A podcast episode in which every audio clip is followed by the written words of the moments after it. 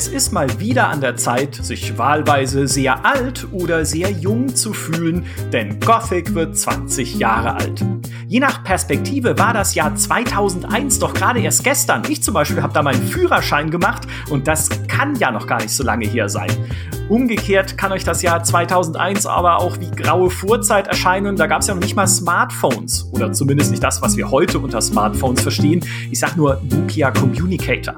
Und wie der Communicator ist auch Gothic ein Relikt aus vergangenen Tagen, das aber bis heute kultisch verehrt wird und zwar vollkommen zu Recht, denn Gothic ist die deutsche Rollenspielserie. Ich meine, Gothic 1, Gothic 2, Gothic 3 mit Patches und Nee, ich glaube, das waren alle, da gab es sonst nichts mehr.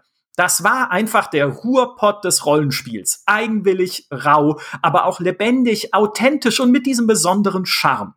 In dieser Sonderfolge des GameStar Podcasts wollen wir in unsere schönsten oder auch schlimmsten Gothic-Erinnerungen eintauchen, und zwar mit wechselnden Gästen. Zum Auftakt ist mir die Kollegin zugeschaltet, die anno 2001 ebenfalls den Auftakt bildete, weil sie Gothic als erste GameStar-Redakteurin selbst gespielt hat und schwer traumatisiert aus dieser Erfahrung hervorging. Herzlich willkommen, Petra Schmitz. Hallo, Micha.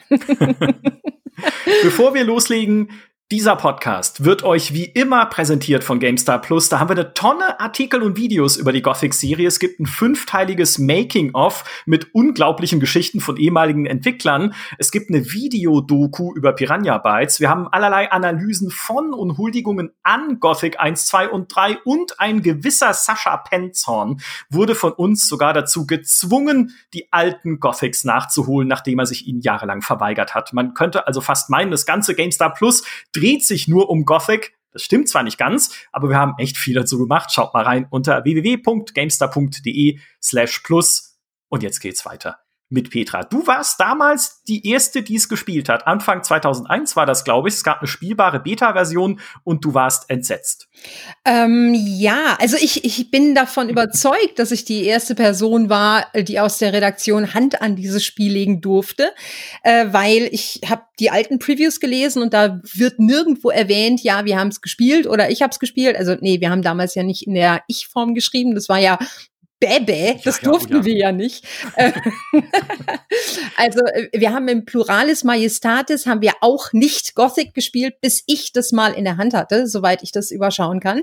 Und äh, das war ähm, anderthalb Monate bevor es rausgekommen ist in etwa, und zwar Ende Januar kamen zwei Menschen, soweit mein sehr löchriges äh, Gedächtnis äh, sich da noch dran erinnert. Ähm, kam bei uns vorbei. Das war also so die letzte Preview-Tour durch die großen deutschen Redaktionen, um eben noch mal ein paar Printartikel platzieren zu können. Und da haben sie das Spiel mitgebracht und ich konnte spielen. Ich weiß noch, da waren wir noch in der Leopoldstraße. Da waren wir eigentlich gerade erst äh, aus diesem aus diesem Keller äh, quasi gefühlt. Äh, ja, der alte Keller. Der Keller, den ich nicht mehr mit, den ich nicht mitbekommen habe. Ähm, und wir waren in der Leopoldstraße und wir sind, ich bin dann mit den mit den Piranha Bytes Leuten. Ich glaube, es war Tom Putzki dabei und noch wie anderes. Äh, wir sind runter in den Videoraum gegangen, weil da unser potentester Rechner stand und weil wir da Ruhe hatten. Und da habe ich das dann spielen können. Und ich war sehr verdutzt, weil nun, es war 2001 und das Spiel hatte keine Mausunterstützung. Und ich fand das mehr als befremdlich und habe mich da ganz schön ein, also ich habe mir da ganz schön einen abgebrochen, auch wenn ich natürlich äh, durchaus in der Lage bin, die ollen Tomb Raiders zu spielen, aber sowas äh, das ist halt nicht das Gleiche. Und ja. ich habe dann gedacht, so, wo, wo ist da die Maus? Und habe das, glaube ich, dann auch sehr, sehr deutlich ähm, artikuliert, dass ich das höchst befremdlich fand. Habe es dann hinterher auch in dem Artikel geschrieben. Und äh, siehe da, es gab dann in der äh, anderthalb Monate später erscheinenden Version von Gothic, also die, der Release-Version, gab es dann auch eine ähm, Mausunterstützung drin, die mehr so grumpig war, aber sie war drin und die haben sie dann noch auf den letzten Drücker reingebaut. Ich gehe davon aus, dass es nicht zuletzt dank meiner passiert ist und wer das noch mal ein bisschen wie soll ich sagen, in ganzen Sätzen nachlesen will, soll meine Kolumne konsultieren. Ja, super Kolumne auch. Da schreibst du ja auch, es war ja damals, das Jahr 2001 schon das Jahr zwei in der Zeitrechnung der optischen Maus. Ja. Quasi, als wir alle diese Lasermäuse hatten und genau, man sich die immer Microsoft IntelliMaus, die immer zu groß war für meine Hände. Immer. ja, oder, oder diese, diese Logitech-Maus, auch ich weiß nicht mehr, wie sie hieß. war die schon uns- 2001? Ich glaube schon, weil ich hatte, ich kann, ich, also wenn ich mich nicht völlig irre, habe ich schon 1999 System Shock 2 mit einer optischen Maus gespielt. Das war Kann aber bestimmt die. IntelliMaus gewesen. Es war bestimmt Okay. die IntelliMaus, ja. Aber jedenfalls, was ich sagen wollte, ist, wir haben uns damals ja alle gefragt, ob man blind wird, wenn man unten in den Laser reinguckt. genau. Also wir, wir können noch sehen. Aber ja, was für eine absurde Geschichte. Wie, wie kommen die auf die Idee, da keine Maussteuerung reinzubauen in diesem Zeitalter? Das frage ich mich halt auch, weil ich meine, äh, wir waren ja schon, es ist ja nicht so, dass, äh, dass damals die Trennung so hart war, hier Shooter mit Mausunterstützung und alles andere eben keine Mausunterstützung. Das gab es ja auch damals nicht Ja. mehr, ja. Und äh, umso mehr hat es mich dann verwundert, dass, äh, dass zwar Rüdiger in seiner allerersten Preview mal so im Nebensatz erwähnt hat, ähm, dass äh, dass man sich da mit zehn Tasten durchbewegt. Äh, bin da aber auch nicht auf die Idee gekommen, dass man da dann keine Maus dabei hat. Ja, also äh, man, man liest das und denkt so, ja gut, äh, ne, wirst schon auch nur eine Maus dabei haben, ist ja normal. Aber nee. Das ist geil. Ja, und, und dann, und dann spiele ich das selber und denk so, Tatsache, keine Maus. Ja, wie so damals auch äh, so, so Ur, Urrollenspiele wie Ultima Underworld, wo man sich heute gar nicht mehr vorstellen kann, dass man mit Tastaturtasten, also ja, es gibt ja keine anderen Tasten, weil es gibt ja keine Maus, mit, mit Tasten hoch und runter schaut. Ja, Also bevor es Ja. den Mauslook gab, dann einfach. ja, genau. Ja. Verrückt. Ja, aber du hast es gerettet.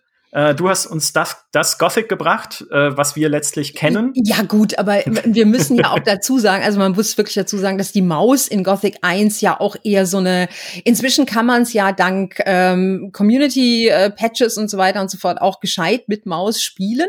Ähm, aber äh, die eigentliche Maus, die da drin war, die musste man, glaube ich, sogar, sogar selber über die INI äh, aktivieren, wenn mich nicht alles täuschte. Und dann war sie erst lauffähig und dann war das auch mehr so eine Unterstützung für die Tastatur und keine richtige Mausoption. Also es war alles sehr, sehr, sehr, sehr, sehr, sehr schräg. Und äh, ich frage mich halt, im Nachgang, was finde ich äh, bizarrer, dass das äh, Redakteure äh, damals alles so gefressen haben und das dann niemals irgendwie artikuliert haben oder dass Piranha Bytes einfach hingegangen ist und gesagt hat, eine Maus, wofür? ja, weiß ich nicht. Das ist so ein bisschen, das ist das Urverbrechen an Gothic, sozusagen. Ja. Sie, sie wollten es nicht äh, und uns war es wurscht, so ein bisschen. Ja, Ähm, also bei uns kannst du mich mal bitte ausklammern, ja? Ja, stimmt. Also den anderen war es wurscht. Ich habe das ja damals gelesen, muss ich ja gestehen. Ich war ja noch GameStar-Leser zu dem Zeitpunkt. Und äh, ich erzähle die Geschichte nachher noch, wie ich eigentlich zu Gothic kam. Aber damals habe ich das gelesen und so gedacht, meh. Weil es, es klang cool, so die Spielwelt und dieses ganze Ding. Und das, aber ich fand es einfach, es sah auf Bildern irgendwie nicht so ansprechend aus, das Spiel. Mhm. Und mir fehlte da einfach damals dieser Wow-Effekt bei diesem Gothic. Und deswegen habe ich es tatsächlich nicht gespielt zu dem, in dem Zeitalter damals. Äh, äh, sagen wir es mal so, es, äh, es war ja auch kein, ich meine, gut, damals waren Spiele grundsätzlich nicht so zugänglich wie heute. Wir haben ja diese ewig lange Analyse vom Christian Schwarz auf der auf GameStar Plus, das hast du ja schon erwähnt, wo eben nicht dir alle fünf Meter irgendwie das Spiel ins Gesicht schreit, hier wichtig oder hier Minimap und folge dem, äh, sondern man muss halt dazuhören und man, finde ich übrigens auch fan fantastisch, dass in einer meiner BUs von diesem besagten Preview-Artikel steht, ähm, dieser Psionika, Psionika, ich kann es halbwegs flüssig inzwischen aussprechen. Man soll dieses Preview-Video nicht anschauen oder gerade doch. Ähm, dieser Psionika sagt uns den Weg in die Mine oder verrät uns, wo es in die Mine geht, warnt uns aber auch vor den Gefahren. Ja, da habe ich, hab ich mich sehr gefreut, äh, dass ich das, äh, nachdem ich die Analyse von Christian Schwarz gelesen habe, dass ich diese Bildunterschrift gefunden habe in dem Artikel. Dachte so, hm, guckste. ja, perfekt, perfekt eingefangen. ja. Du hast auch, du hast auch was anderes noch perfekt eingefangen als Satz in deinem Artikel. Da steht nämlich drin, Sie sind ein Mann, der sich in einer Männerwelt behaupten muss. Frauen tauchen nur als Nebencharaktere auf und haben in der Strafkolonie keinen Einfluss. Ja, genau. Ja, Stimmt, ja. aber wenn man jetzt so zurückguckt, wie fandst du das damals? Äh, ich habe das ja nicht aus Jux und Dollerei da reingeschrieben, weil das ist mhm. mir schon aufgefallen, als ich das gespielt habe.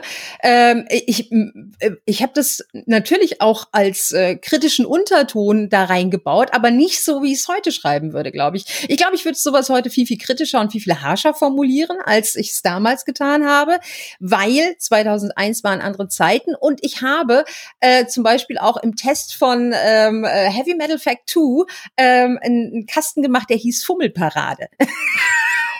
Was? Wie bitte? das fiel mir jetzt, also um, um das mal einzuordnen, ich war 2001 nicht die große Feministin, die ich vielleicht hätte sein sollen oder die ich gerne gew gewesen wäre. Äh, nee, ich habe ich hab natürlich auch äh, bei diesen bei diesem bei diesen Männerspielchen mitgemacht in Anführungsstrichen. Ähm, in Heavy Metal Fact 2 äh, äh, entblößt sich die Hauptcharakterin so nach und nach durch die Story. Ähm, äh, pro Kapitel schmeißt sie, glaube ich, ein, ein, ein, ein, eine Klamotte weg, weil das auch irgendwie von den Monstern zerrissen wird oder sowas. Und dann habe ich das alles aufgelistet, so in, in Kästen nebeneinander und, und habe das abgebildet im, äh, im Heft. Und äh, kein guter Moment in meiner Karriere. Das ist ja, äh, das ist schon wieder noch einen eigenen Podcast wert, eigentlich, nochmal so zurückzuschauen, was wir alles gemacht haben und heute sagen, oh mein Gott, so war das damals. Ja, ich sag nur Babe-Galerien auf GameStar.de. Alter Vater, ja, danke. Es war eine andere Zeit, ja. aber sie muss auch nicht wiederkommen. Sagen nee. wir es mal so. Und um, äh, um äh, mit einem versöhnlichen äh, Maus-Palaver äh, aus diesem Podcast rauszugehen, ich glaube auch, dass Gothic ein super Erfolg geworden wäre, wenn es keine Mausunterstützung gehabt hätte. Das glaube ich auch. Das glaube ich auch, weil es einfach ein super atmosphärisches Spiel ist. Ja. Und, und, und, auch, und, und auch schön, scheinbar, auch, auch wenn der kleine Micha damals gesagt hat, sieht komisch aus. Hm. Mein nächster Gast darf beim Thema Gothic einfach nicht fehlen. Im Gegensatz zu Maurice Weber, der Gothic nicht mal gespielt und sich geweigert hat, in diesem Podcast auszusagen, spitzt er schon seine Ohren, wenn nur der Name Gothic fällt. Er ist der Diego der GameStar. Hallo, Dini Hallei. Hallo, Micha.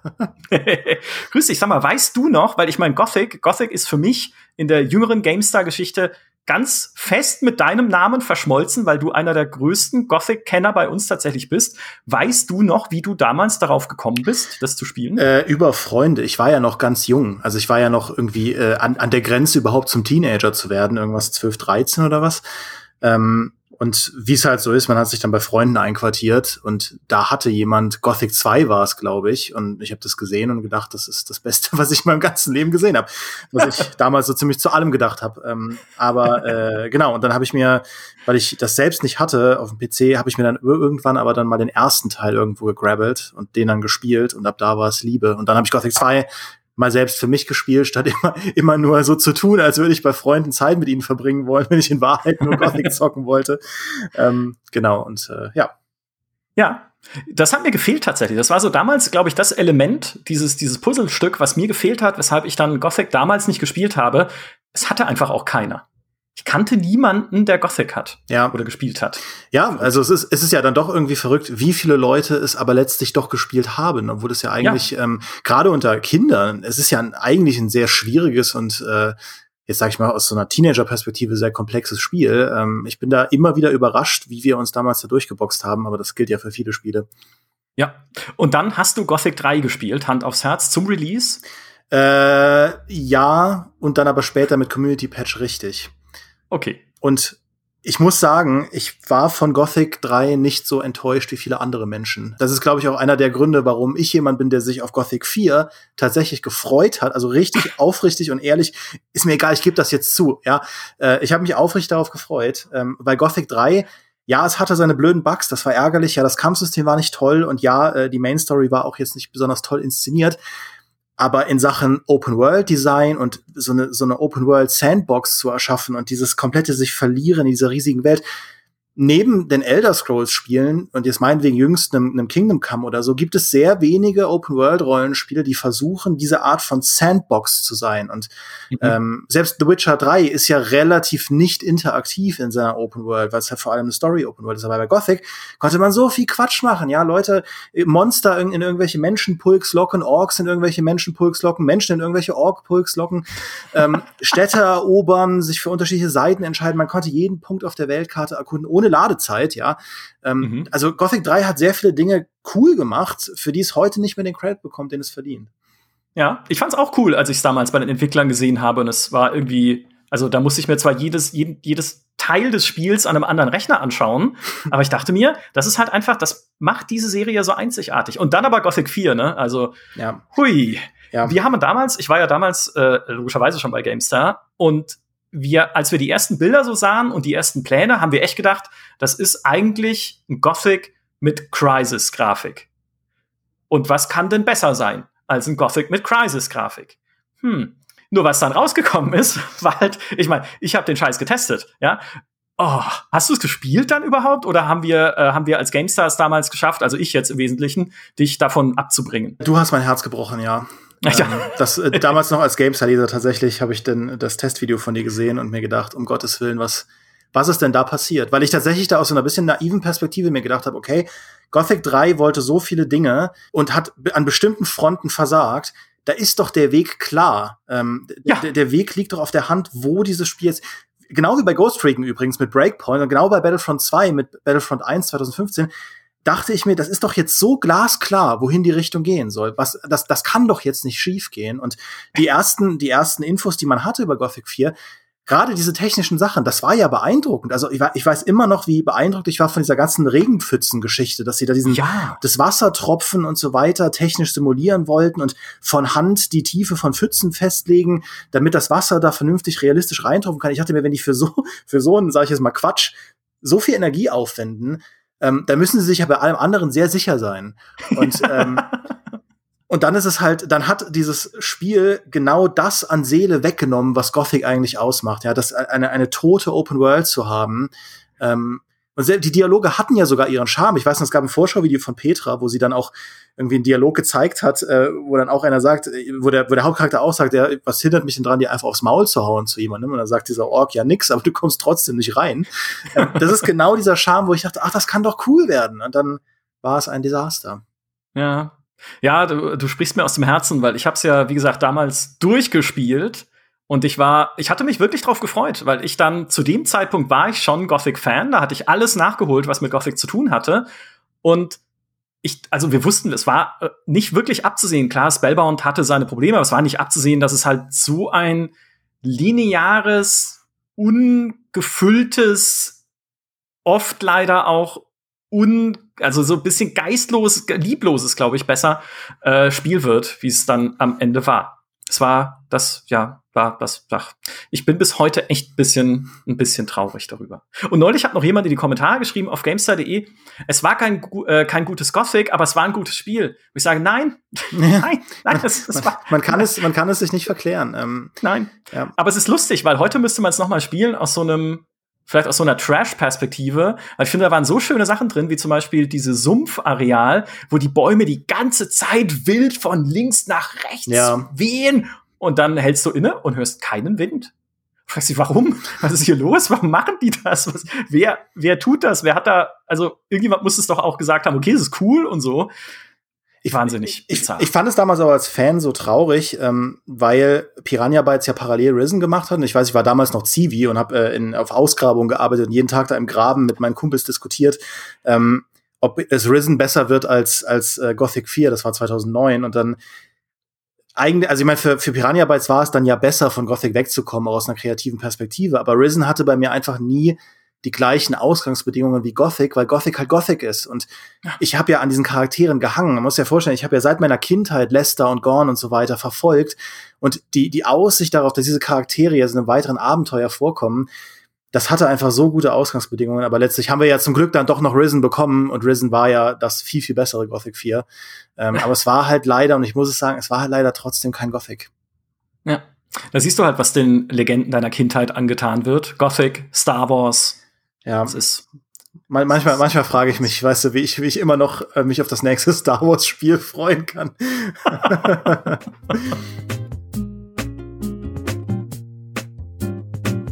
Meinen nächsten Gast würde ich als den Schläfer der deutschen Videospielbranche bezeichnen. Er war irgendwie immer da und hat uns beobachtet. Zuletzt aus den Schattenlanden von Fürth heraus, bevor wir ihn zu GameStar geholt haben. Hallo, Peter Bartke.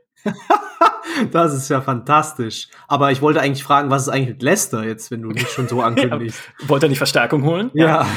Äh, aber für mich ist es wirklich so, weil ich meine, du hast, du hast ja quasi mit, mit zwölf Jahren oder so angefangen, über Spiele zu schreiben. Das haben wir im Podcast schon mal besprochen.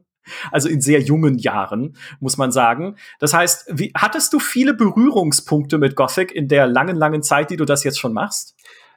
Einige schon, ja. Ähm, ich erinnere mich, das erste Mal war tatsächlich die Demo auf der GameStar, die ich dann natürlich auch gespielt habe und verzweifelt bin, weil mein alter AMD K2 400 oder so konnte das natürlich nicht richtig darstellen. Äh, und dann über die Jahre war, da war ich eher der Fan bei Gothic und bei Risen habe ich dann tatsächlich, dann durfte ich auch mal selber mich beruflich damit beschäftigen mit der Serie und dann natürlich auch im Rückblick nochmal äh, die alten Gothic-Teile anschauen. Für mich ist es jetzt schon eine Erkenntnisreise, denn ich wusste nicht, dass die GameStar eine Demo davon hatte.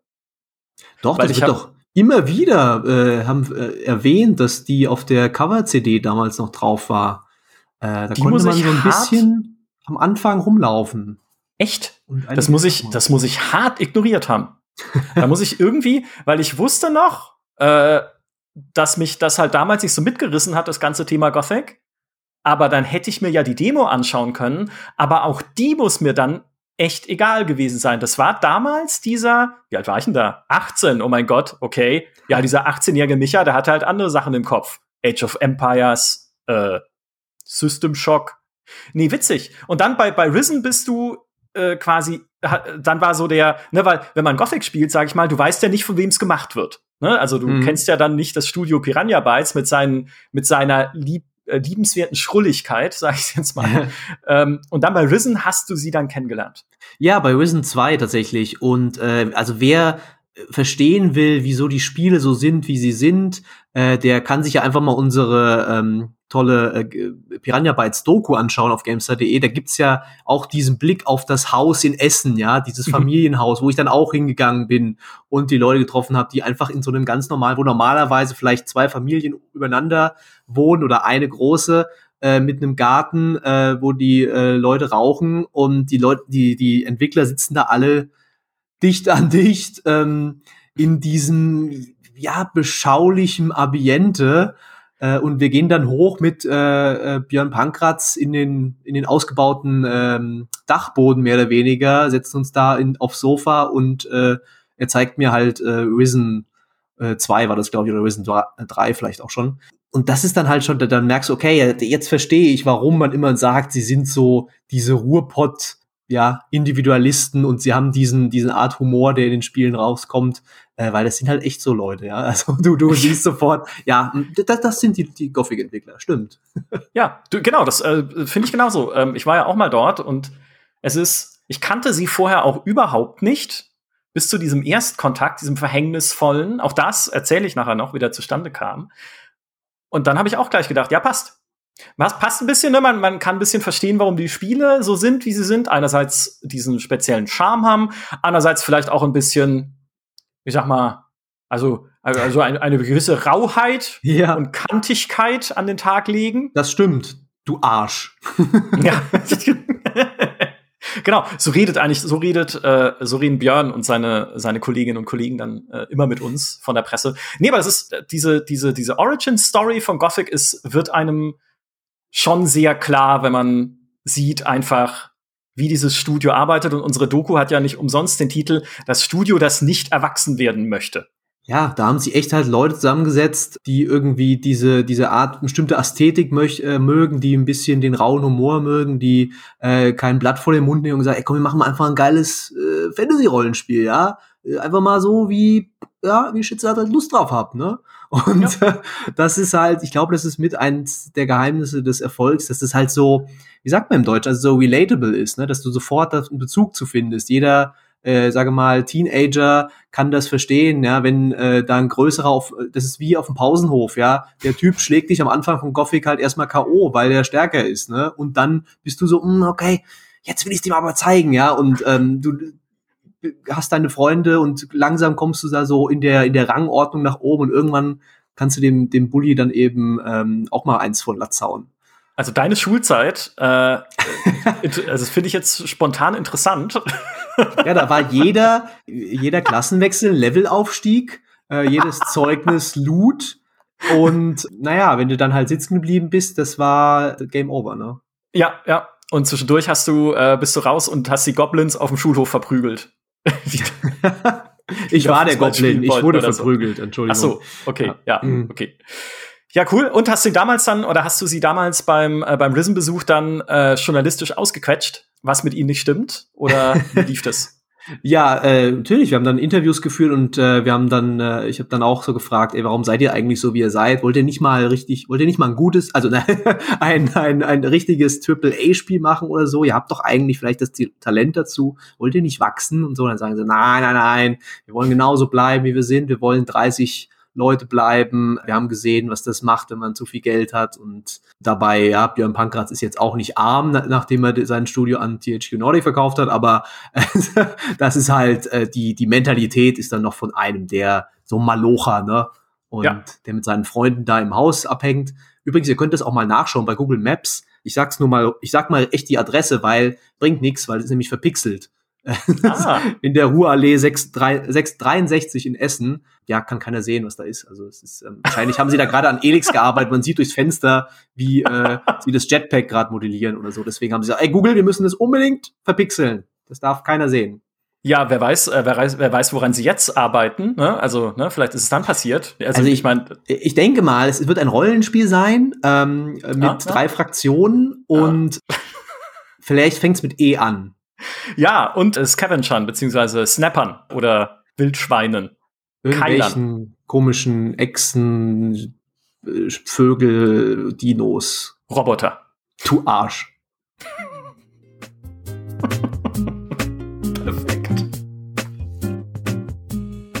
Mein nächster Gast hat in seinen 21 Jahren bei GameStar schon fast alles erlebt, was man bei GameStar so erleben kann. Er ist der Xardas Oberbayerns. Herzlich willkommen, Markus Schwertel. Grüß dich, hallo. Ah, Markus, du giltst ja in Fachkreisen als äh, Rollenspiel-Konnoisseur. Du warst ja auch Ressortleiter unserer Adventure-Rubrik mhm. und du hast dir Gothic mal angeschaut, als die Kollegen keine Lust drauf hatten. ja, Wie kommt sowas? Ja, das war zu meiner Anfangszeit, da war ich noch Trainee, glaube ich, und, und wie, du weißt, wie es ist, Lehrjahre sind keine Herrenjahre, da musst du halt alles machen, was du nicht machen willst. Und da hatte sich der Tom Putzki angesagt, das war zu der Zeit der PR-Mensch von äh, Piranha Bytes und wollte uns Gothic eben zeigen. Das, das Spiel kannten wir schon, aber es war halt irgendwie eine neue Version oder so. Und mhm. eigentlich wollte zu Gunnar kommen, glaube ich. Der Kollege Lott hat ja aber da keine Zeit oder auch, kein, ich, vielleicht auch keine Lust, ich weiß es nicht. Das ist so lange her. Auf alle Fälle war, war dann mein Auftrag, den Tom zu empfangen und mir Gothic anzuschauen. Und äh, mhm. äh, das habe ich dann auch gemacht. Bin damals schon drüber gestolpert, dass es ja eigentlich jetzt so ohne Maussteuerung schon ein bisschen blöd ist. aber nun, der Rest sah ja gut aus und so, aber ich habe dann tatsächlich nichts drüber geschrieben. Es war so einer der wenigen Entwicklerbesuche, die, die, die es gegeben hat, wo dann am Ende nichts dabei rauskam. Was damals aber noch äh, nicht so ungewöhnlich war wie heute.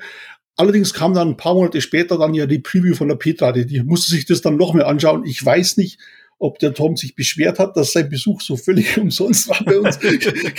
Keine Ahnung. Ähm, aber auf alle Fälle habe ich es damals schon gesehen und war aber ehrlich gesagt nur so mittel beeindruckt. Also, weil, wie gesagt, ja, Maussteuerung und das sah dann auch, sah dann auch so aus, wie es halt aussah. Und, und die, der Text war schwer zu lesen und das ist, das ist da, du häufst ja Verbrechen auf Verbrechen jetzt ja. ähm, gerade, weil nichts drüber geschrieben und nicht beeindruckt. Alle ja. Gothic-Fans, die uns jetzt zuhören, sagen, was hat dieser Mann diesem Spiel angetan?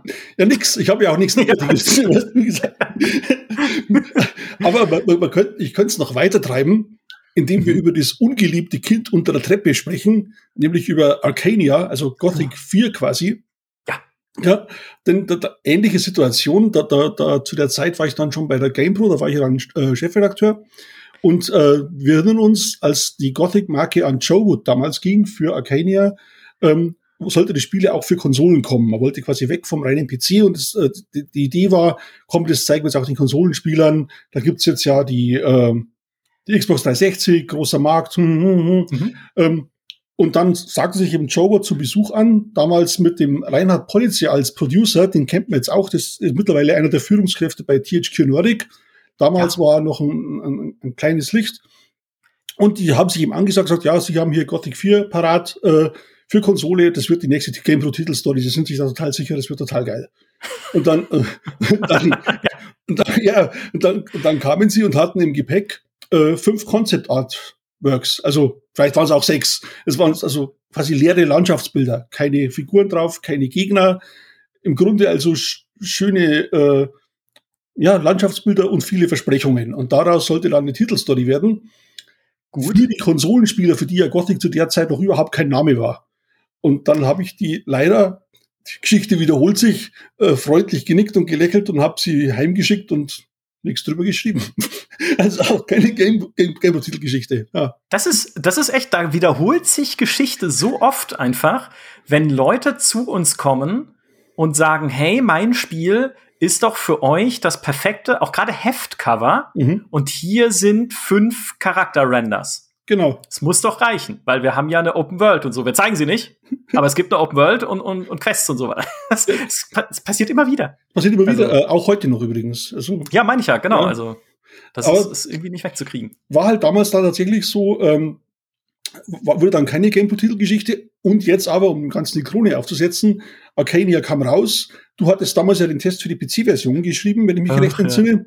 Ja. Ja, ja. Du, du hättest es gern vergessen, ich weiß. aber äh, es, es, es oblag dann mir, die, die, die Konsolenversion zu spielen und deinen Test für die GamePro anzupassen.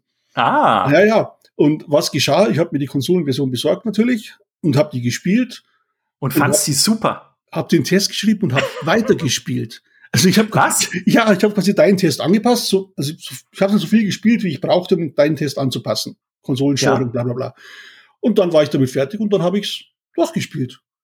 Einfach so. Was? Freiwillig. Warum? Weil's äh, einige Knöpfe gedrückt hat bei mir, die, die das eigentliche Gothic halt nicht gedrückt hat. Es war nicht so verwirrend offen, sondern ja vergleichsweise linear. Ja. Es war krass repetitiv, was mir als Feierabendspieler manchmal ganz entgegenkommt. Weißt du, das klassische, ich habe schon ein paar Mal erzählt, eine Hand in der Chipstüte, die andere am Joypad. Wenn man so spielen kann, ist alles gut. und, und ähm, das hat das hat es erfüllt. Also das, das hat funktioniert. Fürs Addon hat es dann nicht mehr gereicht, es war dann doch zu langweilig, aber das äh, eigentliche Arcania habe ich tatsächlich von vorn bis hinten doch.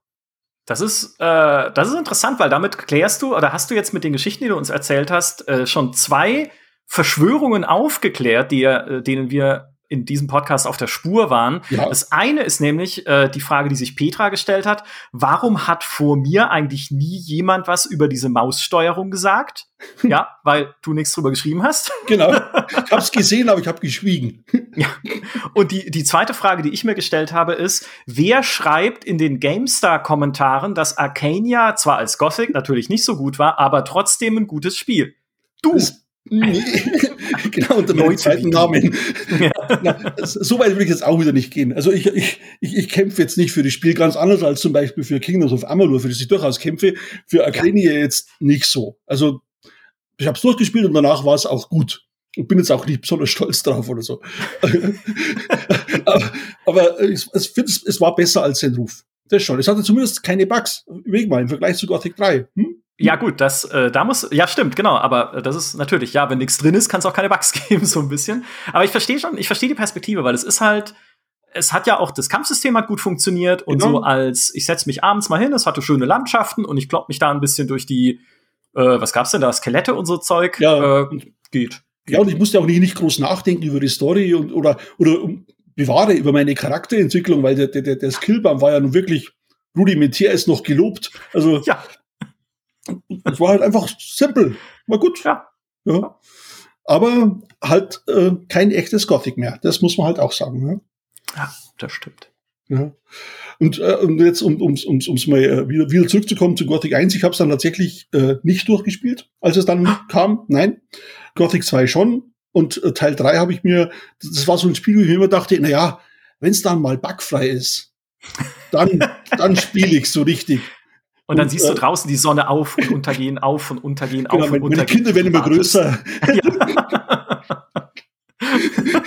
Im Garten fällt der Schnee. Ja, wie, wie im Vorspann von Futurama, wo dann so, so Türme entstehen, genau. draußen gebaut werden, dann kommen erstmal UFOs und schießen sie alle kaputt, sie wachsen wieder, dann wachsen, genau, dann wachsen so Burgen in die Höhe, kommen wieder UFOs und schießen sie kaputt genau. und du sitzt immer noch am Rechner und wartest. Genau so war es und ich habe es bis heute tatsächlich vielleicht mal die ersten zwei oder drei Stunden gespielt und dann kamen einfach andere Sachen, äh, Skyrim oder so, die, dann, ja. halt äh, wichtiger waren. Ne? Aber dann äh, ist es jetzt im Prinzip dein Auftrag oder dein Projekt, mit dem du aus diesem Podcast gehst, ist Gothic 3 nachzuholen, mhm. weil ich habe mir sagen lassen, jetzt ist es richtig gut. Und jetzt soll es ja auch Mods geben, die das auch, äh, wie soll ich sagen, so aussehen lassen, wie man sich es vorher nur vorgestellt hat. Ja. ja. ja. endlich. Jetzt ist, es, jetzt ist es endlich da. Dann werde ich das tun. Wahrscheinlich äh, spiele ich aber dann doch wieder Arcania. Danke.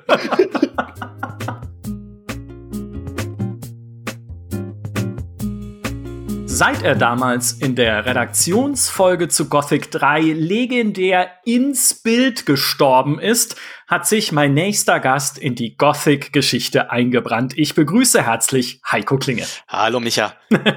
ich, ich, dachte, du, äh, du machst es dieses Freiheit oder Tod. Freiheit, ach, ja, so stimmt, Freiheit oder Tod war es, genau. Ähm, ja. ja. stimmt. Ach ja, das, ist, das waren noch Zeiten. Freiheit oder Tod. Unvergesslich. Ja, tatsächlich. Ja. Du hast äh, damals im Prinzip äh, das gemacht, was ich auch am aller, allerliebsten mache, nämlich Kollegen beim Arbeiten zugeschaut. nämlich in deinem Fall dem Kollegen Daniel Maczewski beim Testen von Gothic 3. Wie war das? Es war, es war, wie, kennst du das, wenn man, wenn man, wenn, wenn da so ein, so, so ein so, so ein Unfall passiert und man, man, man, man will nicht hinschauen, man hat großes Mitleid, man muss aber auch, und es hat auch irgendwie was, also nicht, wo was Schlimmes passiert, man hat so eine Mischung aus, mhm. aus, aus Mitleid und gleichzeitig ist es aber auch ein bisschen witzig, so, so Monty Python witzig. Und das ja. war halt, äh, man kann sich das heutzutage ja nicht mehr vorstellen. Damals in der Printzeit gab es ja noch diese langen Vorlaufzeiten. Wir mussten und wollten halt ums Verrecken diesen Gothic 3 Test ins, äh, ins Heft bekommen. Und äh, der arme Daniel Maczewski war der Haupttester. Was bedeutete halt, dass er ne, hat angefangen zu spielen und hat bis dann überraschenderweise bei Gothic 3 relativ früh auf Bugs gestoßen. Also haben wir natürlich dann mit, mit Jovo telefoniert, mit dem Publisher, und hieß es, ja, die Bugs werden alle gefixt, morgen gibt's eine neue Version.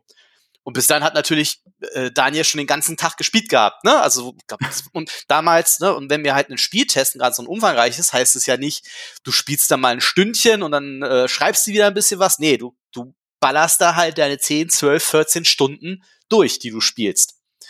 Und ähm, mhm. ich habe halt natürlich alles mitgehört, ne? die ganzen Dialoge und so. Nächsten Tag, wie versprochen von Joe Wood, neue Version. Und ich, ich weiß nicht mehr, welches Geräusch Daniel Maczewski gemacht hat, als er feststellte, dass die Spielstände nicht kompatibel sind. es war mitleiderregend auf jeden Fall. Er musste wieder komplett von vorne anfangen. Und ich höre wieder die ganzen Dialoge. Und so ist im Übrigen auch ein bisschen die Idee für die Redaktionsfolge entstanden, weil ich halt tausend, weil wir halt tausendmal, wo es eigentlich Lester gehört haben. Ah, ja, ja. ja, äh, ja. Ne? Und es kamen immer wieder die gleichen Dialoge. Er wollte doch Wildschweine. ja, wir konnten es alle mitreden. Und ich glaube, ich weiß nicht mehr, wie viele Versionen wir bekommen haben, wo die Spielstände nicht miteinander kompatibel waren. Es waren mindestens drei. Also Daniel musste mindestens dreimal komplett von vorne anfangen. Und es war halt für ihn wirklich, das muss man auch mal so deutlich sagen, echt die Hölle. Und wir haben uns wirklich unser Bestes ja. gegeben, um das den Test noch vernünftig äh, zu Papier zu bringen. Haben das sicherlich auch nicht alle Entscheidungen richtig getroffen. Es gab aber auch echt gute Gründe dafür, äh, warum es so passiert ist. Und ja, es, wie gesagt, es war sehr tragikomisch, wie man, wie man so schön sagt. Ja, ja, das Kapitel Gothic 3 war ein holpriges äh, in der GameStar-Geschichte. Äh, auch da hören wir noch ein paar Geschichten. Ich habe noch eine zu erzählen, auch später noch zu Gothic 3. Ach ja, und dieser Test, ne, wie sagt man so schön, wir haben viel gelernt daraus, ähm, wie das damals auch die Testumstände waren und äh, was auch Joe Wood versprochen hat, noch zu ändern vor dem Release und dann leider auch doch nicht mehr ändern genau. konnte, sodass dann viele Fehler drin waren. Der Witz naja. ist ja, es war bei Gothic 3 Und ich musste ja jetzt erst wieder daran denken, wir hatten bei Gothic 3 das gleiche Phänomen, das wir jetzt bei äh, Cyberpunk hatten. Die Version, die wir zuletzt getestet hatten, die war, äh, die, äh, die hatte weniger Bugs als die Release-Version, die sie dann rausgeballert haben. Ja, das passiert manchmal. Das war bei mir damals auch so bei Vampire Bloodlines. Mhm. Äh, weil auch da gab's, da gab's sogar einen Game-Breaking-Bug, den ich einfach nicht hatte. Ja. Also da, äh, wo du in dieses Boot steigst mit den Vampirjägern und da äh, stürzt es halt ab in der Verkaufsversion, hatte ich nicht. Ja, und das, äh, es ist super selten, dass sowas passiert. Eigentlich, äh, eigentlich testet man ja so im Grundvertrauen, dass das, was man testet, auch das ist, was später im Handel verfügbar sein wird. Aber irgendwie kann es halt sein, dass da irgendwie waren, du auf einem Rechner testest genau. oder so, wo es einfach nicht passiert. Oder halt in einer, in einer bestimmten Umgebung, wo es halt äh, be besser funktioniert oder so. Aber wie gesagt, auch da war es so, dass sie halt einfach, weil sie noch irgendwelche Quest-Bugs fixen wollten, dann halt dadurch gerade bei Open-World-Spielen triggert das dann ja wieder an anderen Stellen Fehler. Das haben wir an anderer Stelle mhm. ja auch nochmal erlebt bei Spellforce 3, wo unsere Preview-Version wirklich 1A war. Und dann haben aber auf dann haben wir halt noch das Balancing kritisiert, äh, weshalb das angepasst wurde. Und äh, das hat dann in Spellforce 3 ganz, ganz viele Quest-Trigger dann einfach zerstört. Noch also kurz vor Release. Also auch da, die Preview-Version war in einem besseren Zustand als die Release-Version. Das ist halt das Problem, wenn halt äh, ne, Spiele bis zur letzten Minute noch gefixt werden können, äh, ja. wegen, wegen Online-Patches und so. Äh, früher, ne, vor dem Krieg bei äh, Strong, äh, beim, bei Stronghold 1 2001 war es damals noch so, dass ich bei der Testversion ähm, nee, bei äh, äh was Stronghold 1 oder Stronghold 2, ich glaube Stronghold 2 war es, einen Fehler entdeckt habe, den dann kommuniziert habe an den Publisher. Deswegen haben die dann die Produktion angehalten und Patch-CDs nachproduziert, die dann von armen Studenten händisch in die Spielepackung reingepackt wurden. Patch-CDs. Patch-CDs. Das muss man sich auf der Zunge zergehen lassen. Patch-CDs. So war das damals, Verrückt. ja. Wahnsinn. Und dann kam ein verhängnisvoller Abend im Jahr darauf, nämlich die Preisverleihung unserer Spiel des Jahres, äh, Gala damals, genau. wo alle Entwickler geladen waren und wir die von der Community von der GameStar Community gewählten besten Spiele des Jahres prämiert haben. Und da hat tatsächlich Gothic 3 den Preis gewonnen, dann doch als bestes Rollenspiel. Nicht nur und das. Du saßt neben Björn Punk. Nein, nicht nur das. Gothic 3 wurde so be bestes, bestes Spiel? des Jahres. Auch, Echt? ja, Gothic 3. Das ist alles noch, noch viel, Gothic viel 3 als wurde als bestes Spiel des Jahres gewählt von der GameStar Community. Und auch, äh, ja, es ist dann immer, ne, diese, diese, diese sehr auseinander dividierende Wahrnehmung. Auch da wieder, was wir jetzt bei dem Cyberpunk äh, sehen, ähm, so viel es an dem Spiel teilweise zu kritisieren äh, gibt, ganz, ganz viele Menschen lieben dieses Spiel. Und das war schon damals bei Gothic 3. Also Gothic 3 war ein Spiel, das dem, dem sehr viele Menschen sehr, sehr viel verziehen haben, weil es bestimmte Dinge sehr, sehr gut gemacht hat. Ähm, mhm. Und das war in mehrerer Hinsicht tatsächlich ein, ein, ein denkwürdiger Abend. Ich habe nämlich am Tisch gesessen mit äh, ne neben Björn Pankratz, also dem äh, Chefentwickler von, von Piranha Bytes der dann auch den Preis äh, entgegennehmen äh, durfte, und dem Publisher. Und die eine Anekdote ist halt, du wirst dich dran erinnern, dass Björn Pankratz halt ne, Preis entgegennahm für das, für das Spiel des Jahres und sinngemäß sagte, ja, äh, er hat keine Ahnung, womit er das eigentlich verdient hat und er ist nur und er ist nur froh, dass der ganze Scheiß endlich vorbei ist. Und man hat man hat so gesehen, wie so in Zeitlupe die Gesichtszüge des Publisher Vertreters immer mehr entglitten der anfangs freudig daneben stand. Und mhm. ähm, es war insofern ganz interessant. Björn und ich kannten uns da schon eine Weilchen, weil ich auch ja im, äh, in der Entwicklerszene mit dem Gamestar Dev Magazin äh, da schon überlegt habe, beziehungsweise die deutsche Seite in der Gamestar betreut habe. Falls du dich an die erinnerst, deutsche News hatten wir. Ja, richtig. Ich, äh, die habe ich lange Zeit äh, ausfüllen und füllen genau. dürfen als Trainee, weil sonst keiner machen wollte immer mit kleinem Firmenporträt drin von deutschen Studios, die es heute leider auch schon lange Fast gar nicht mehr, mehr gibt. Genau. Und das war ja. so ein Punkt. Und ich habe ja, Mensch, dann, dann jetzt geht's jetzt. Mir, mir war das damals ja schon alles bewusst, welche Herausforderungen die hatten. Und das darf man ja auch nicht ver äh, vergessen. Gothic 3 war kommerziell gesehen ein sensationeller Erfolg. Das hat sich allein in Deutschland signifi äh, signifikant sechsstellig verkauft, was mhm. für damalige Verhältnisse ein sensationeller Wert war. Und dann habe ich mir so gedacht, äh, dann, dann hältst du die Stimmung mal ein bisschen auf, äh, als dann noch dieser Nachführer so ein bisschen zerknirschte Björn zurückkam und meinte so dann, Mensch Björn, Mensch, äh, äh hunderttausend Stück, hunderttausende Stück durchverkauft und äh, super Erfolg, jetzt auch noch der GameStar-Spiel des Jahres. Das wäre doch jetzt mal die Gelegenheit, das Studio auszubauen, größer zu machen, paar professionelle Producer reinzuholen, professionelle Workflows, so dass ihr halt diese ganze Scheiße beim nächsten äh, Spiel halt nicht mehr habt. Und man merkte, wie bei, wirklich, man konnte bei Björn sehen, wie, wie seine Verständnislosigkeit immer mehr wuchs, je, je, je mehr ich an, je mehr ich redete. Und auch diese Szene haben wir, Fun Fact, später aufgegriffen in der Redaktionsfolge, nämlich als Michael Obermeier in der Rissenfolge erklärt, wie man ein innovatives Spiel macht und dann Stimmt. man überhaupt alle nur noch so Suaheli verstehen oder irgend halt irgendein Kauderwelsch und genau dieses Gefühl hatte ich. Und er guckte mich dann nur so an und meinte am Ende dann nur so ganz trocken, ja, das könnten wir alles. Aber dann wären wir nicht mehr Piranha Bytes. Perfekt. Und dann perfekt zusammengefasst. Und dann war das Gespräch auch irgendwie am Ende. Und das muss ich aber auch noch mal sagen, das ist tatsächlich etwas, wofür ich äh, Piranha Bytes bis heute schätze. Das ist halt, ich bin ja ein großer Punkrock-Fan, ja, äh, oder ich, ich mag, ich, kennst du Bad Religion? So, die, ja, ja. Die, ja die, die machen ja im Grunde genommen seit, seit 40 Jahren die gleiche Platte. Bös gesagt. Sie ändern Nuancen, ja, ein bisschen moderner wird das dann schon, aber du weißt genau, was du kriegst. Oder so ein ACDC ist auch ein gutes Beispiel. Und Piranha Bytes ist ganz genauso. Die, die, die, ja. die scheißen sich halt nicht, sie haben ihr Ding gefunden und die ziehen das halt durch. Auch mit ihrer Art zu entwickeln. Und ähm, das hat Ecken und Kanten, das ist nicht, das ist nicht immer modern, das ist vielleicht auch nicht immer zeitgemäß, aber es hat halt, es hat halt immer irgendwie ein Profil. Du erkennst es halt, ne? Es hat eine ganz klare, äh, ja, einfach eine ganz klare Unterschrift und Signatur, wo du sofort weißt, alles klar, das ist ein Piranha-Byte-Spiel. Und das haben heutzutage ja. eigentlich wenige Entwickler.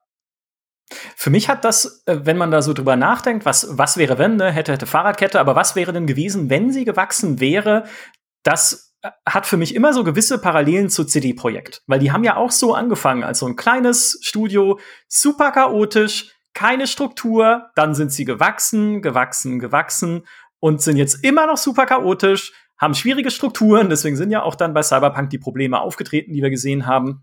Aber ich glaube, Piranha Bytes hätte diesen Weg auch gehen können, so das deutsche CD-Projekt zu werden, weil sich die Firmenbiografien doch relativ ähneln. Nur haben die bewusst gesagt, nee, das wollen wir gar nicht. Wir überladen uns hier nicht. Wir gehen nicht diesen, diesen CD-Projektweg. Das nächste Projekt muss immer noch größer und noch ambitionierter sein, sondern wir machen weiter unser Ding, das, was wir können, in dem Ausmaß, wie wir es können, und so bleibt es.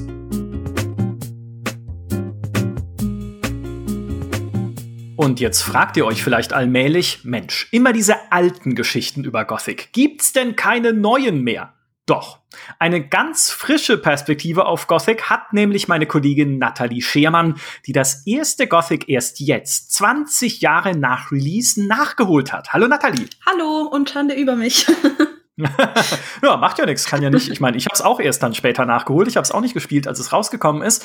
Aber jetzt das mit diesem großen Abstand auch zu erleben nach Release, mal Grafik außen vor gelassen, weil es sieht natürlich jetzt auch nicht mehr ganz taufrisch aus, aber als du es gespielt hast, Kannst du verstehen, warum es so kultisch verehrt wird, wo diese Faszination liegt? Ähm, ganz kurz, ich muss dazu sagen, ich bin noch mittendrin, also ich bin noch nicht komplett durch, aber ich kann es tatsächlich nachvollziehen. Ich habe mich auch bewusst dazu entschieden, es in der Rohform zu spielen. Also ich spiele komplett ohne, ohne Mods, ohne alles. Es sieht grässlich aus, die Steuerung ist nicht perfekt, aber ich wollte ich wollt mir das antun. Ähm, ja. Ich hatte einen sehr holprigen Einstieg, muss ich sagen. Ähm, liegt vielleicht auch daran, dass ich ähm, zweimal anfangen musste, weil ich nach zwei Stunden im Sumpf äh, eine Leiter hochklettern wollte und da ist irgendwas furchtbar schief gegangen und ich bin gestürzt und gestorben und habe gemerkt, okay, ich habe kein einziges Mal gespeichert in den zwei Stunden. oh. ähm, aber danach, nachdem ich mich das zweite Mal da durchgequält habe durch den ganzen Anfang, hat's angefangen, sehr viel Spaß zu machen, weil Gothic bei mir etwas schafft, was sehr wenig andere Spiele schaffen. Und mit andere Spiele meine ich in erster Linie jetzt moderne Rollenspiele, die, ja, ich sag mal, in so den letzten fünf bis zehn Jahren rausgekommen sind.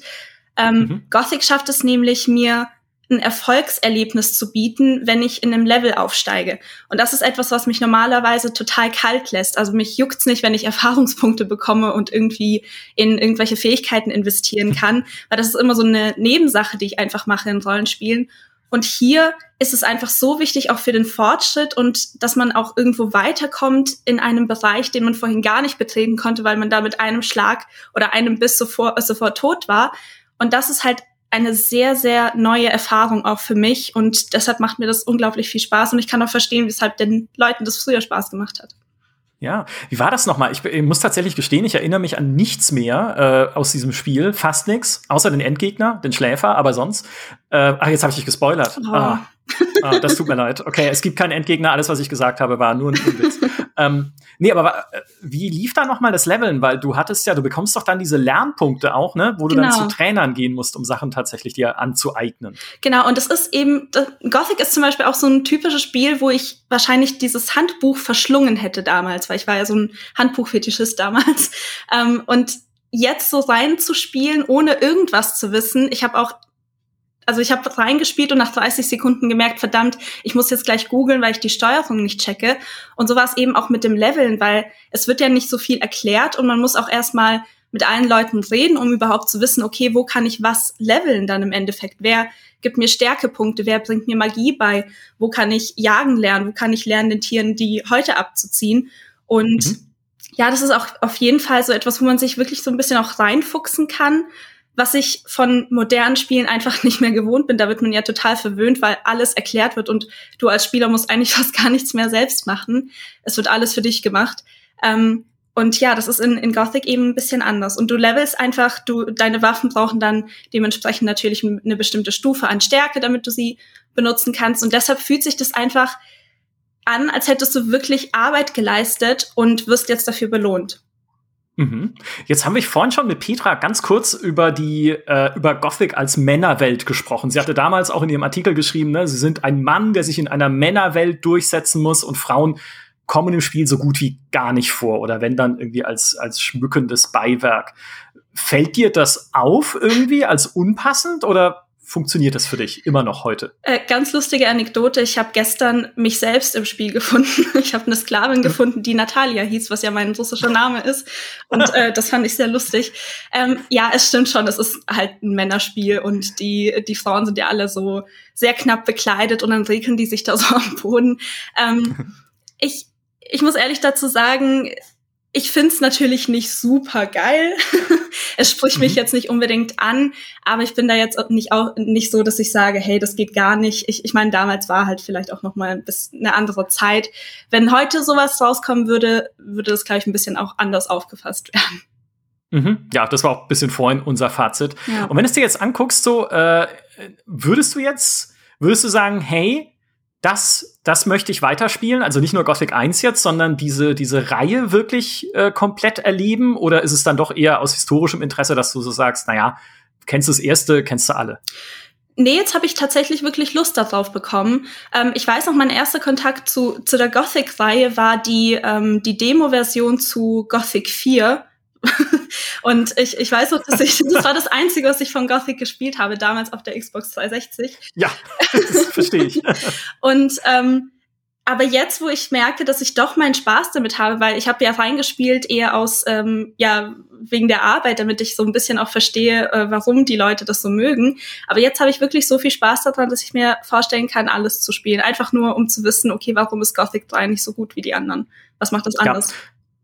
Und dann spielst du zum Kontrast noch Gothic 4 durch, Ui. um einfach nur zu sehen, ne, so, so geht's auch. Okay, vielleicht habe ich die Demo sogar noch irgendwo.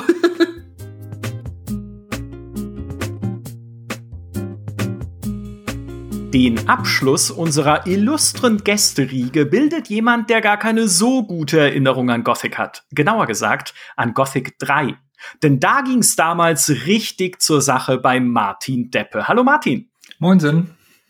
Du warst ja damals zu Gothic 3 Zeiten der Chefredakteur der PC Powerplay, eines Magazins, das es heute leider nicht mehr gibt, aber jetzt kann ich es endlich offen zugeben. Ich habe das immer super gern gelesen. Das kam damals immer zu uns in die Redaktion nach München. Wir haben ja immer alle Konkurrenzmagazine äh, bestellt, um mal was Richtiges lesen zu können.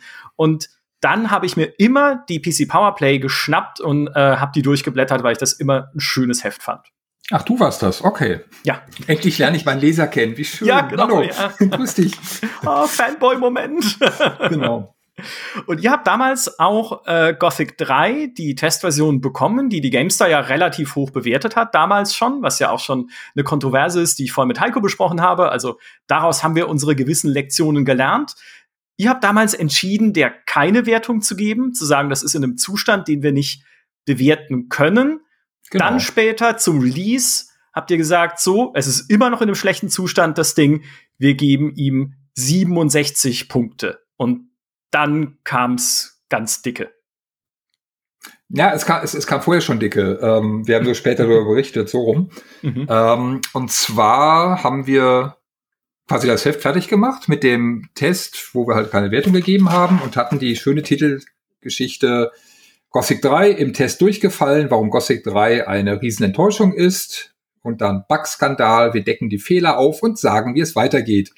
So, und das ist halt irgendwann, das ist das Heft schon relativ früh bei den Abonnenten gewesen und die Abonnenten, Gothic-Fans, was ja bestimmt ganz viele waren, die haben dann quasi entweder das Titelblatt äh, gescannt oder halt den, den Text da abgetippt. Jedenfalls ist das in den einschlägigen Gothic-Foren gelandet und dadurch auch auf dem Schreibtisch des damaligen Marketing Directors von Joe Wood und der hat dann zum Telefon gegriffen, bei mir angerufen und mich, ja, er hat versucht, mich zu minder zu machen und wirklich äh, echt gedroht mit äh, einstweiliger Verfügung und wir würden uns ja nur bereichern wollen auf ihre Kosten, um mehr Hefte zu verkaufen Mhm. und äh, das geht nicht und äh, Schadensersatz und alles, was da flöten geht an Einnahmen durch unsere Berichterstattung müssen wir bezahlen und das Heft darf nicht ans Kiosk und so weiter, das will er verhindern, das kriegt er locker durch, einstweilige Verfügung, kein Problem und so weiter und so fort. Und ich habe da so ein bisschen versucht zu entgegnen, kam gar nicht durch bei ihm und irgendwann hat er dann den Hörer aufgeknallt, nehme ich an, man wird's ja nicht, wenn jemand anders es aufknallt. Jedenfalls war irgendwann die Verbindung unterbrochen. Ja. Und ich habe dann gedacht, ey, was war denn das jetzt so? Ja, gerade ins Büro geschlappt und dann kommt sowas, habe ich so in der Form noch nie erlebt, also dass Mhm. sich PA-Leute mal aufregen. Ich hatte auch noch nie mit dem zu tun, ja, das Marketing halt, da mit denen hast du mal zu tun, wenn es um, eine, um ein Titelbild geht oder sowas, aber sonst machst du immer alles mit den PA-Leuten oder mit dem Entwickler direkt. Mhm. Also ich kannte den überhaupt nicht und der hat mich dann da wirklich angegangen, also auf einer Ebene, die ich überhaupt nicht mag. Ja, man kann ja sachlich streiten und danach geht man Bier trinken, aber das war halt wirklich so unter aller Kanone, sag ich mal. Ja, aber das So. ist schon krass, Ja. weil du äh, du sagst es ja schon, ne, um das um da kurz einzuhaken, man man kennt es ja, dass auch die PR manchmal diskutiert über Wertungen, ne? Dass es dann heißt, hey, ja, jetzt habt ihr da eine 73 gegeben, also für mich persönlich wäre das doch dann eher eine 97 gewesen. Oder ich hatte auch mal so einen ganz besonderen Spezi von einem Publisher, den es heute nicht mehr gibt, in der Leitung am Telefon, der meinte, du weißt aber schon, dass da auch Arbeitsplätze dranhängen, ne, wenn du das Spiel schlecht bewertest, wo ich dann auch meinte, ja, das ist okay, aber das musst du bitte deinen Entwicklern sagen. Ja, wenn das Spiel nicht gut ist, kann ich ihnen nicht helfen. Ich kann es ja nicht dadurch besser machen, dass ihre Arbeitsplätze dranhängen, so leid sie mir natürlich persönlich tun.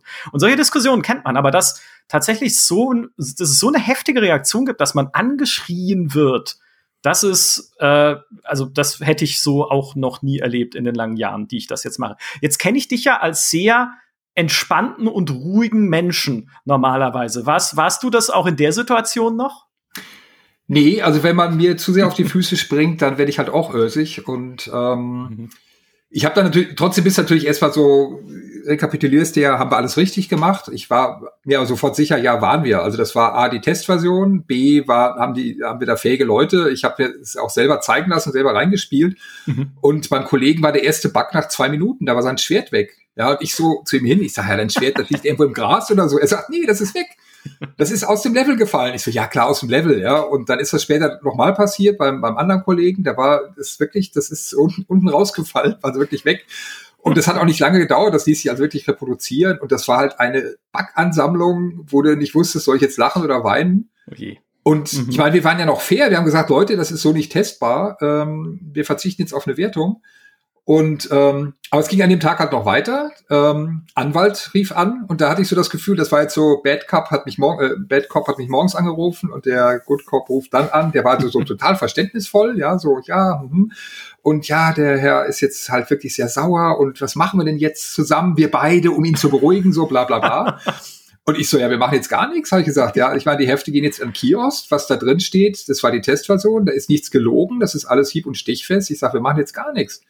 Ich sage, da brauchen Sie mir auch nicht mit ein, zwei Linken Verfügung zu kommen. Ja, da, äh, die, das geht jetzt sowieso nicht so schnell.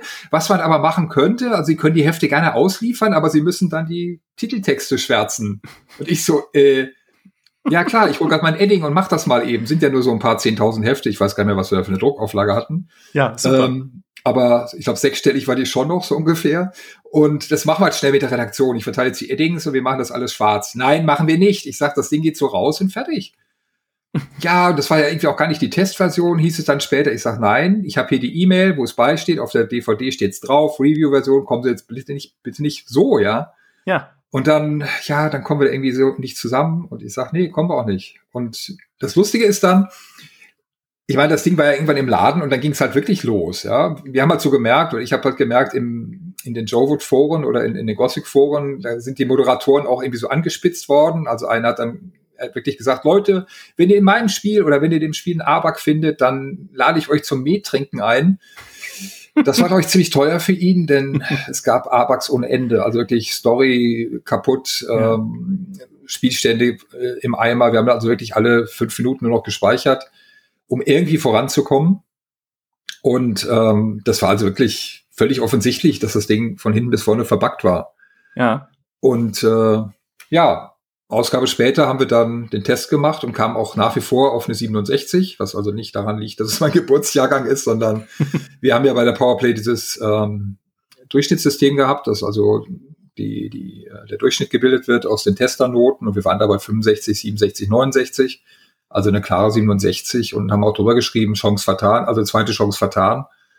Und äh, da kam auch nichts mehr. Also die haben dann schon gesagt, also auch weil die auch weil, weil ähm, von Entwicklerseite her also wirklich sehr schnell das Einverst äh, Eingeständnis kam, das Ding war unfertig, das hätten wir so nicht rausbringen dürfen. Und dann hatte der natürlich auch keine Handhabe mehr. Also gab es so dann auch gar keine Konsequenzen mehr langfristig oder sowas? Nee, überhaupt nichts. Also die haben natürlich, der hat natürlich noch versucht, das hat er auch vorher schon mal gemacht, ähm, das so auf außergerichtliche Basis sozusagen zu stellen. Wir hatten das ein paar Jahre vorher schon mal mit dem, ich glaube, RTL Skispringen war es, da war er mit der Note auch nicht zufrieden. Da hat er wirklich uns eine Excel-Liste geschickt mit der Berichterstattung, die wir zu machen hätten, um das zu kompensieren. Da hat er also für sämtliche Jowood-Produkte genau hingeschrieben, hier vier Seiten, da drei Seiten, da fünf. Mhm. Ich habe halt nur gesagt, wir können gerne noch mal 20 Gothic-Seiten machen. Das hat er dann auch nicht so ganz gewollt. Also, und das war's dann auch. Also der hat da rumgepoltert und irgendwann, also selbst stern.de und was weiß ich, die haben alle geschrieben, Leute, das Ding ist nicht fertig. Also auch diese General Interest Magazine haben das natürlich aufgegriffen. Gothic ja. war ja einfach auch ein großes Thema, völlig klar.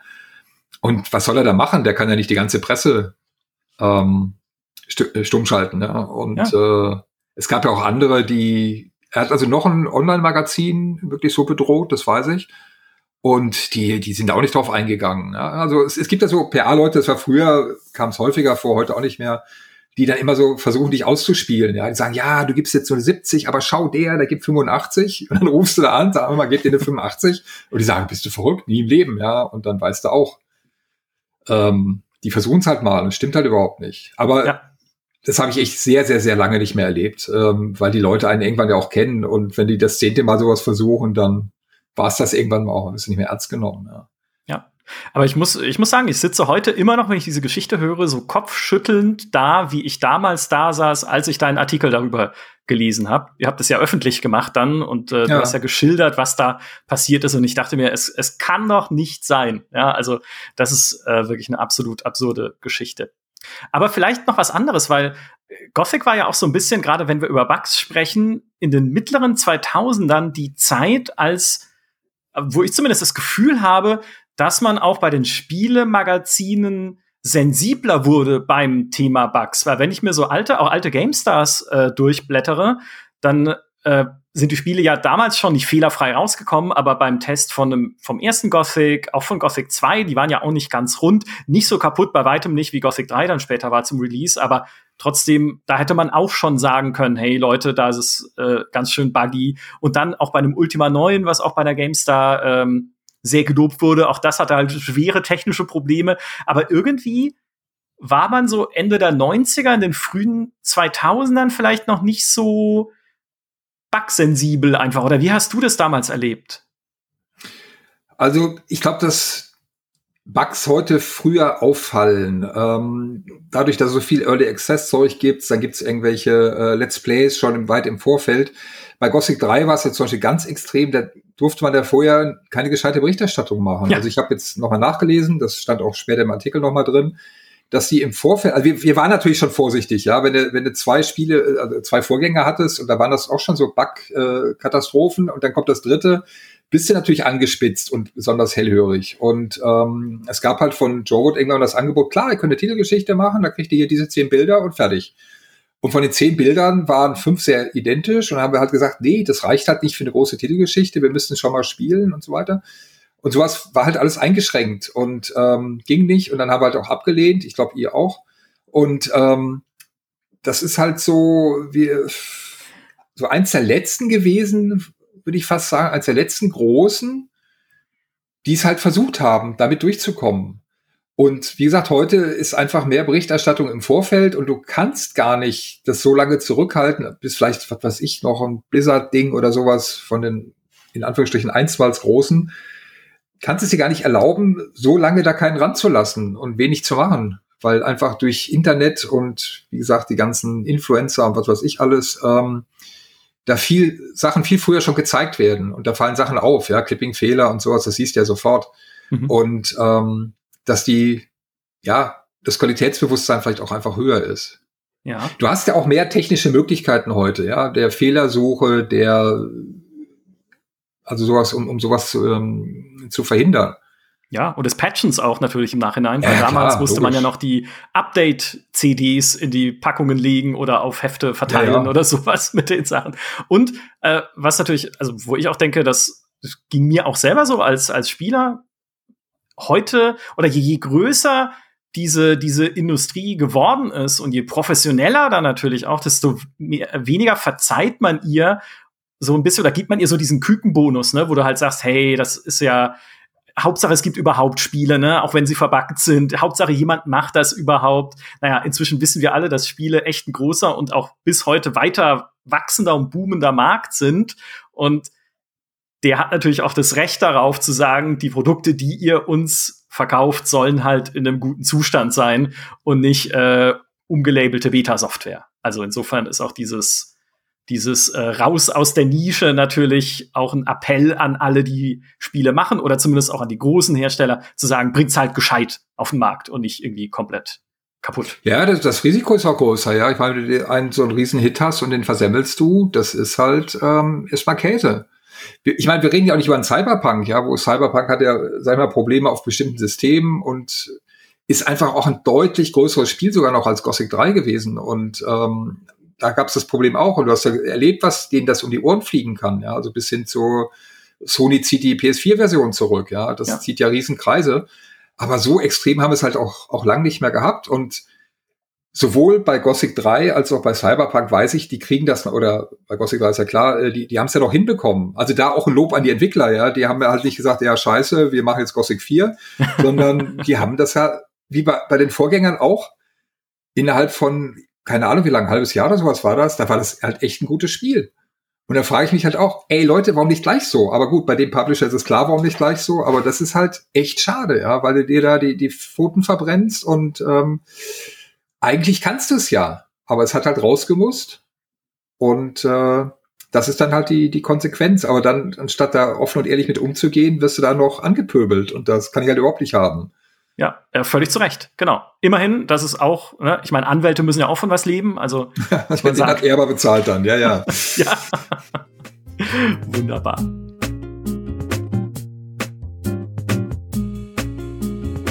Und nun gibt es doch noch einen allerletzten Gast und das bin ich selbst, denn meine Geschichte mit Gothic ist eine, äh, ich will fast sagen, eine Geschichte voller Missverständnisse, weil ich, ich habe es vorhin schon erzählt, Gothic am Anfang komplett ignoriert habe, weil ich es einfach nicht hübsch fand. Mir hat damals, als ich noch GameStar Leser war, dieser Stil nicht gefallen. Mir haben die Screenshots nicht gefallen. Mich hat das einfach nicht wirklich angesprochen. Ich kannte die Serie halt über die Tests, aber immer so gesagt, na, Gothic, das ist irgendwie, das ist irgendwie nichts für mich. Interessiert mich nicht. Spiele ich lieber irgendwas anderes. Und so richtig mit Gothic in Berührung und so in die inhaltliche Auseinandersetzung mit Gothic kam ich dann erst, als ich zu GameStar gekommen bin. Eine der allerersten Aufgaben, die ich nämlich bei GameStar übernehmen durfte, damals noch als Azubi, war die Lesertipps-Seiten von Gothic 2 Nacht des Raben.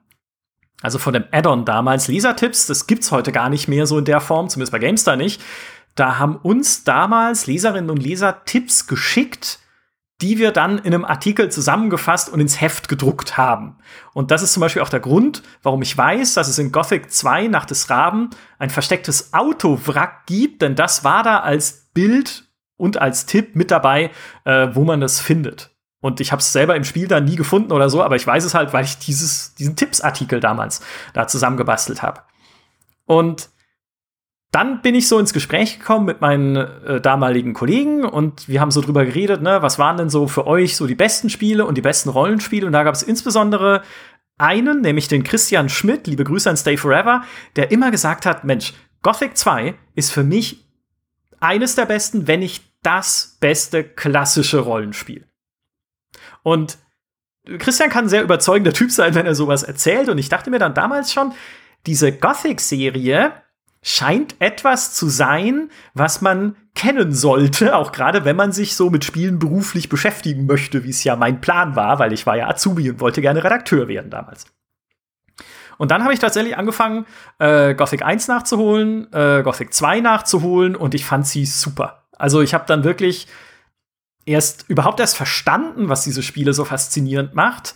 Ähm, diese Darstellung, Grafik und so hin oder her, aber diese Welten fand ich einfach klasse, super authentisch dargestellt mit den Tagesabläufen, bevor man das überhaupt kannte, irgendwie äh, in einem Elder Scrolls oder so. Da gab es das ja in Morrowind dann nur sehr rudimentär. Morrowind kannte ich schon, als ich zur GameStar gekommen bin, aber es war halt nicht, es hatte nicht, es hat sich nicht so angefühlt wie dann diese Gothic-Welt, so authentisch, so, so lebendig irgendwie.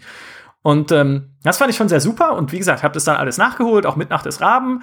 Und dann begann so langsam diese, diese Preview-Phase zu Gothic 3, also wo das angekündigt wurde, wo man dann zum ersten Mal irgendwie eingeladen wurde. Und Martin hat es gerade schon gesagt, die waren sehr knausrig zum Teil mit äh, Informationen und Material. Und umso mehr hat man sich dann damals bei GameStar gefreut, also auch unser Chef damals, der Godalot, als es irgendwann hieß, okay, wir laden euch zu Piranha Bytes ein in ihre Villa nach Essen und ihr könnt euch das Spiel dann dort anschauen. Und ich natürlich so, boah, ja klar, bin ich dabei, ne? Also, äh, klar, äh, fliege ich hin, hab damals äh, mit dem PR-Verantwortlichen ausgemacht, ja klar, dann ähm, ja, treffen wir uns da am Flughafen und fliegen gemeinsam nach, ich glaube, nach Dortmund und dann von Dortmund irgendwie mit der S-Bahn nach, nach Essen rüber oder so.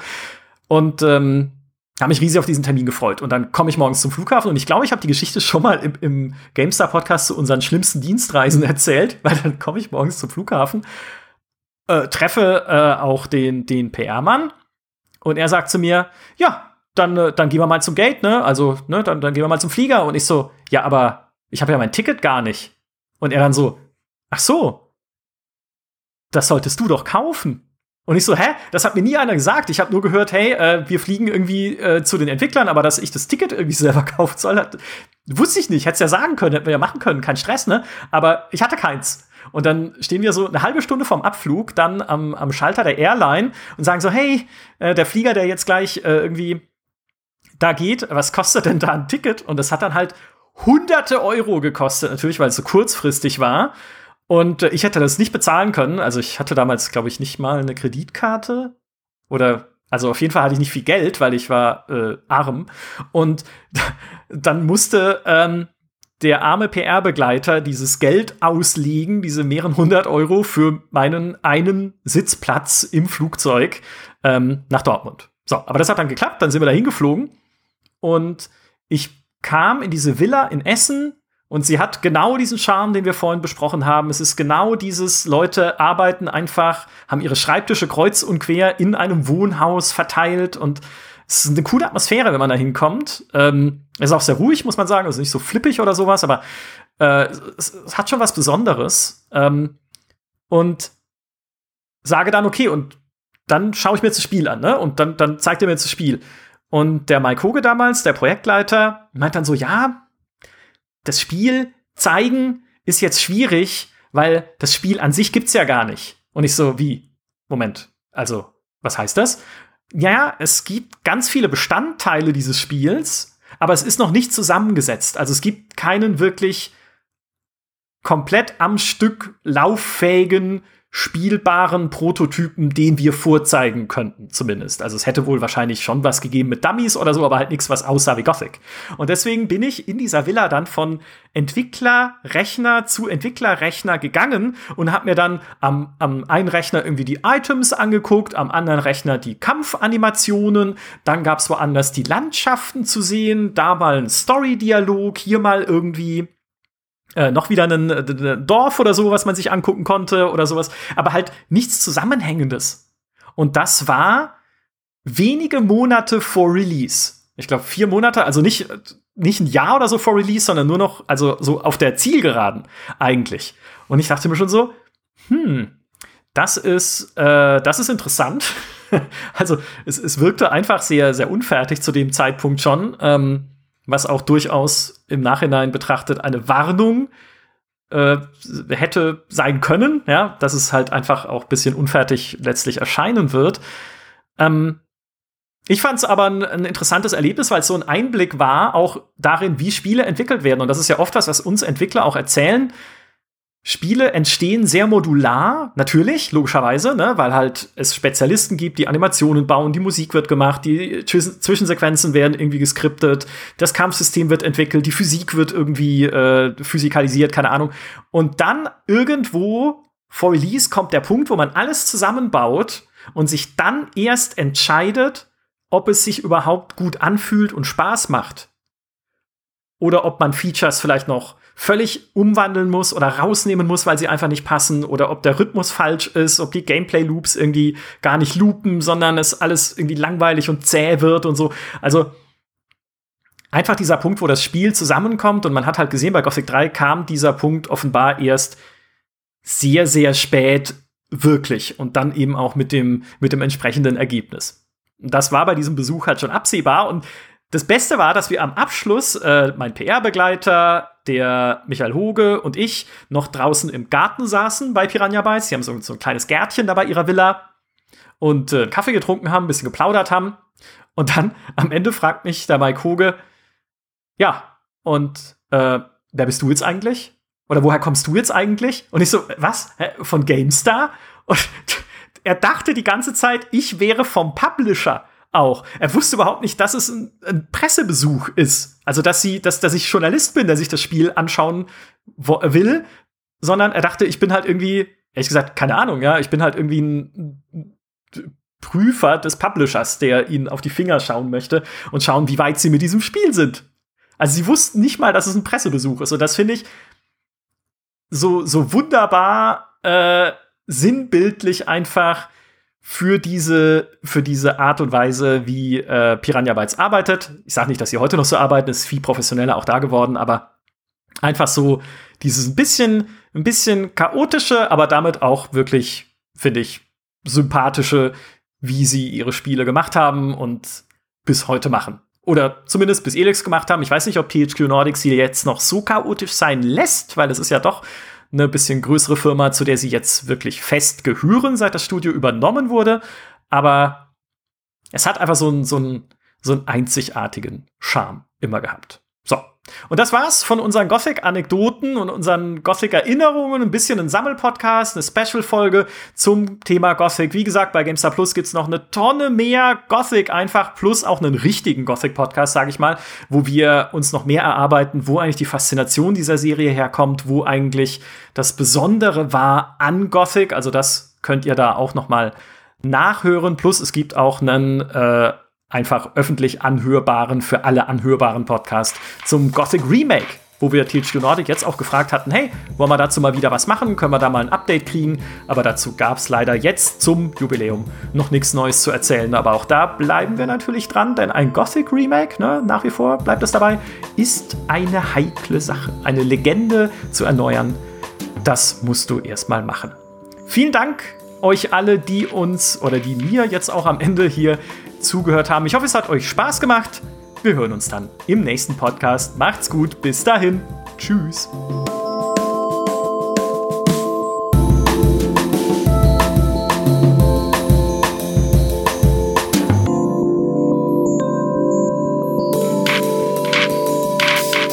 Du Arsch.